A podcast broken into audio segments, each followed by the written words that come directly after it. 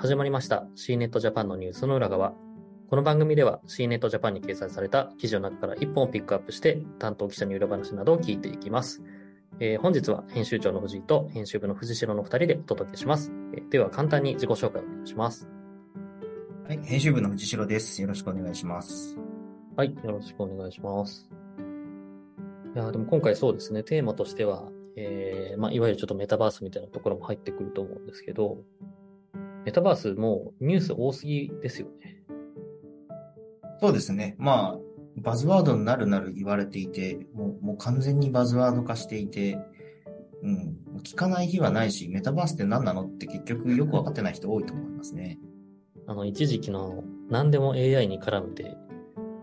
AI サービス出しましたっていう頃をちょっと思い出しつつあるんですけど、ただまあね、このカオスだからこそ、その中からどこかがこう抜けてくるっていう可能性もあるんで、まあ、もうもうちょっとでもそれまで時間かかりそうですよね。そうですね。まあ、ただ、おっしゃった通り、本当にここのどこかを、えーまあ、自分たちの正気と捉えて、えー、自利を捉えて、えー、突き抜けていく会社も出てくると思うので、まあ、そういう意味ではすごい注目は引き続きしないといけないといけないなと思ってますね。はい。まあ、そんな中、えーまあ、今回メタバースという話もしたんですけれども、あの、そうですね、メタバースを利用するための、えー、まあ、ある種技術みたいなところでいくと、まあ、VR とか、えー、まあ、いろんなものがあると思うんですけれども、えー、ちょっと今回ですね、えー、これはまあ、ドコモというか、まあ、NTT グループというかですね、まあ、あの、はい、そのグループ全体の取り組みになると思うんですけれども、まあ、そこから新しい発表があったというところで、えー、まずこちらご紹介いただけますか？はい、えー、記事のタイトルとしてはですね、えー、ドコモ NTT グループの XR 事業を推薦する新会社 NTT この9 10月から事業開始という記事の、タイトルの記事なんですけれども、まあ、藤さんおっしゃっていただいた通り、えー、ドコモというよりは NTT グループ全体の XR、えー、メタバース、えー、つまり AR、VR、えー、AR 拡張現実ですね。それから VR 仮想現実。それから合わせた MR 複合現実。というような、いわゆる XR と言われるものをすべて、えー、この事業会社 NTT この9、えー、6月1日に実は設立はもうされていて、XR 事業企画株式会社という名前だったんですけれども、それが、えー、正式な名前として、えー、NTT この9という名前で10月1日から事業を開始するという記事になっています。あと、まあ、えっ、ー、と、そうですね。えー、記事をちょっと私も読んだんですけど、やっぱりこの NTT この Q という社名がすごく印象的だなと思って。で、えっ、ー、と、もうこれそのまま、あの、記事のところ紹介しちゃいますけど、えー、あらゆる高度なネットワークを活用し、生活に溶け込む XR の世界を探求するという、クエストオーバーネットワークの頭文字に、N を中心に、え、左右対称とすることで、えー、仮想と現実の行き交いを表現、また、始まりを意味する Q に XR の新たな時代のスタートという意味を込めたという、すごいですよね。よくこれ考えましたよねっていうぐらいのこう複雑な思いが込められてますけども。そうですね。まあなんで、この、この Q まあ覚えやすいですけどね、なんでこの Q なのっていうのは、よくここにたどり着いたねっていうのは、そうですよね。第一印象ですよね。最終的にね、この級にしましょうって、こう、普通はね、やっぱりこう、XR とかメタバースとかそういう分かりやすいやつを後ろにくっつけるっていうのがありがちではあるんですけど。うん。うん、この級。メタ取られちゃいましたしね。そうですね。いや、でもなんかこれはこれでこう、新しい言葉が誕生したような感じがあるので、あの、意外と覚えてもらえるんじゃないかなと思いますけど。日本っぽいですしね。はい、うん、と思いました、僕も。そうですね。実際にこの会社は、その、えっ、ー、と、まあ、あの、ね、えー、まあ、ドコモさんも、その NTT、えー、まあ、コムだったり、はい、あの、夏に結構本当に大きな、えー、グループ再編みたいなものがあったので、まあ、そこの、えー、ある意味で動きの一つなのかなというふうに思うんですけれども、実際にまあかなり、えー、なんだろうな、そのあたりのまあ領域をこうすべてですね、取り扱うというところで、なんかその中でも具体的にどういう、なんだろう、取り組みをしていくのかっていうところも少しお伺いしたいんですけれども。はい、えー、事業としては、え大きく分けて3つで、えーメタバース事業、まあ、なんていうかな、えっと、今、NTT は XR ワールドという名前で、えー事業をやってるんですけど、まあ、いわゆるあの、ライブハウスとか、えー YouTube とかの二次元プラットフォームの、フォームでの配信、それから三次元プラットフォームでの配信をリアルタイムにやる、えーライブ配信システム、マトリックスストリームというものを出してたり、あとバーチャルシンガー、えータシットリーっていうらしいんですけど、を出してたりっていうのを今まで NTT がやっていたものをメメメタバース事業という形で一つやっていきますよというものが一つと、それからデジタルツインですね。えー XR シティ。何回か CNET でもこの辺は、うん。CNET でもというか私が結構担当していることが多いんですけど、えーまあ、東京とかですね、えー日本各地の、えー都市を、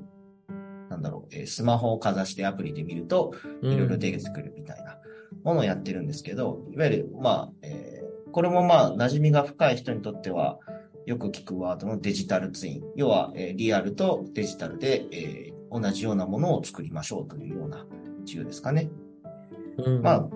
メタバース事業、デジタルツイン事業、えーこの二つは今も、えー走っている。我々、もともと NTT がやっていて、もう我々が実際にどういうサービスか見ることができる事業を、えーコンシューマー領域、それからビジネス領域、どちらも引き継いでやっていくというようなことを発表されていました。うんまあ、なので、本当に NTT グループ全体、NTT、えー東西とか、NTT コミュニケーションとか、えーそういったところのえーものをやっていくっていうのが、まず、え3つの事業のうちの2つですね。で、それからもう一つ、あの、XR デバイス事業というのも発表してて、これはもう、えー新しくてですね、NTT コノキューとして、新しく XR デバイスを開発していきたいというお話でしたね。なるほど。確かにね、あの、メタバースも、おそらく NTT グループの規模になってくると、いろんな組織、部署から、どんどんどんどんこうね、新ビジネスが出てきて、それで、多分、バラバラにやってしまうと結構効率も悪かったと思うので、そこをこう一気に集約化するっていうのは、まあ思い切ったやり方ではあるんですけど、多分、ね、組織としては正しい選択なのかなという気もするんですが、あの、実際に、藤代さんその会見現場行ってですね、あの、ちょっとこれどういう感じだったのかぜひ聞きたいんですけど、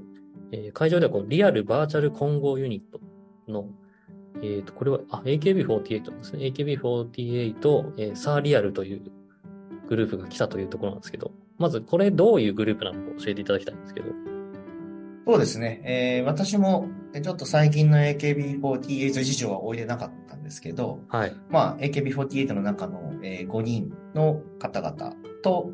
えーそれから、えーデジタルアイドルっていいのかな？っていう、えーサリーちゃんですけど、うん。なんだろうな。でもまあ、これ V、いわゆる VR アイドルみたいなものなんですかね。多分、誰かが実際に、えー踊ってたりするんでしょうけど、まあ、いわゆる、うんあまあ、いずれにせよこの、えー AKB5 人と、えーサリーちゃん合わせた6人が、えー新しい、えーリアルとバーチャル混合のアイドルユニットとして、えーこれから活動していきますというようなものらしいです。うんで、実際にそれのお披露目として、えっ、と、楽曲、確かわがままメタバースかなというものなんですけど、それを、初披露するというような、えいわゆるアイドルライブを今回の会見では、初披露していただいて、私は見ることができたっていう感じでしたね。これは、えっ、と、写真を見ると、あの、アイドルたちが踊ってる映像に、の、そのメンバーの一人がその、バーチャルアイドルの、えーキャラクターが入ってる写真なんですけど、これはこのバーチャルアイドルは、えっ、と、VTuber のようにリアルタイムにこう、動くのか、もう割とプログラムされた映像が流れてるのかって、これどっちなんですか？えーおそらくリアルタイムに動いてるんだと思います。なんかいろいろ見てると、えーサリーちゃんの動きがちょっと追いついてないとかですね。そういうコメントを見られたので、多分誰か人間が頑張ってんじゃないかなと思いますけどね。まあちょっとそことまでね、聞いてないけど、はい。掛け合いとかしたときに、なんか全部ね、台本だとちょっと面白くないですもんね。なんか、うん全然合わないとかね、なっちゃうから、あれなんですけど、そうですね。なるほどなこれあの、写真見る限り結構ね、あの、下はグリーンバックで実際のアイドルが踊っていて、上は多分その、それをこう、融合した際のイメージ映像が流れてるのかなと思うんですけど、結構写真見る限りシュールな雰囲気なんですけど、どうだったんですか？まあ、あのそうですね。おっしゃる通りというか、私、私というか、今回はシュールだったって感じですかね。なぜなら、あの、多分記者会見なので、人数が限られていることもあって、うん、その、踊ってる人たちが下でグリーンバックで、で、上にその、えー、サリちゃん合わせた合成の画像が流れるっていう感じだったんですけど、うん、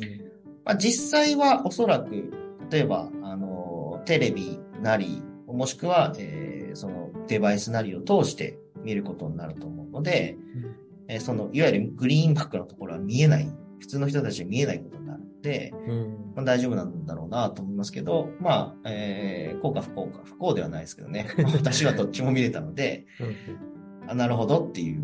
感じでしたね。まあだから一般のユーザーの人は絶対に見ることがないような、あの、絵を、これはもう本当にニュースの裏側的に発表会だからこそ、こう、ちょっと特別に見せてくれたみたいなところはありますよね。そうですね。はい。役得ですね。はい。ありがとうございます。ちょっとね、すごいこれ気になってたんで、いろいろとクリアになりました。気になりますよね、はい、でも、はい。あとはそうですね、えっ、ー、と、まあ、あの、私もこう、結構ドコモさんの取り組みって取材してて、最近で言うと今年入ったからも、あの、リアル店舗と連携した、えー、ラースっていうですね、あの、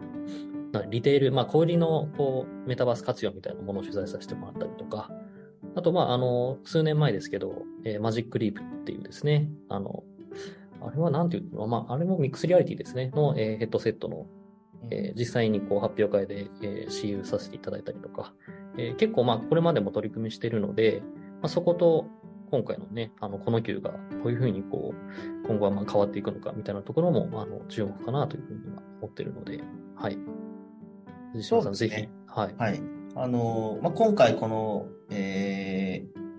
ー、AKB48 サーリアルは、はい、あの、上と下で、そのバーチャルアイドルが、いるかいないか、それからグリーンバックのところがどうなってるかくらいの違いしかなかったんですけど、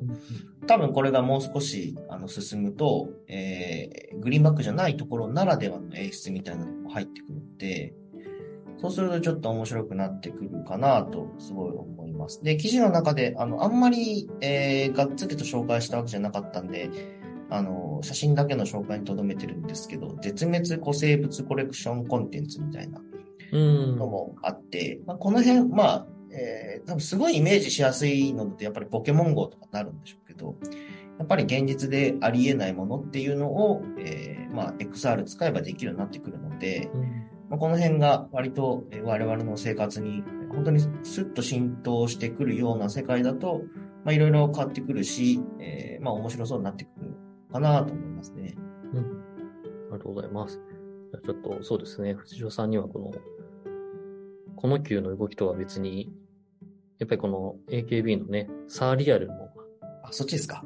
を、こう、重点的にフォーカスしていただければと思いますので。なるほど。ちょっとじゃあ、あの名前を覚えると、今ちょっと覚えてないんで、覚えるところから、メンバーのね、あ名前から覚えていただければと思います。はい。ありがとうございます。はい。では、はい、あの、ちょっと気になった方はですね、こちらぜひチェックしていただければと思います。では、えー、藤代さん、ありがとうございました。ありがとうございました。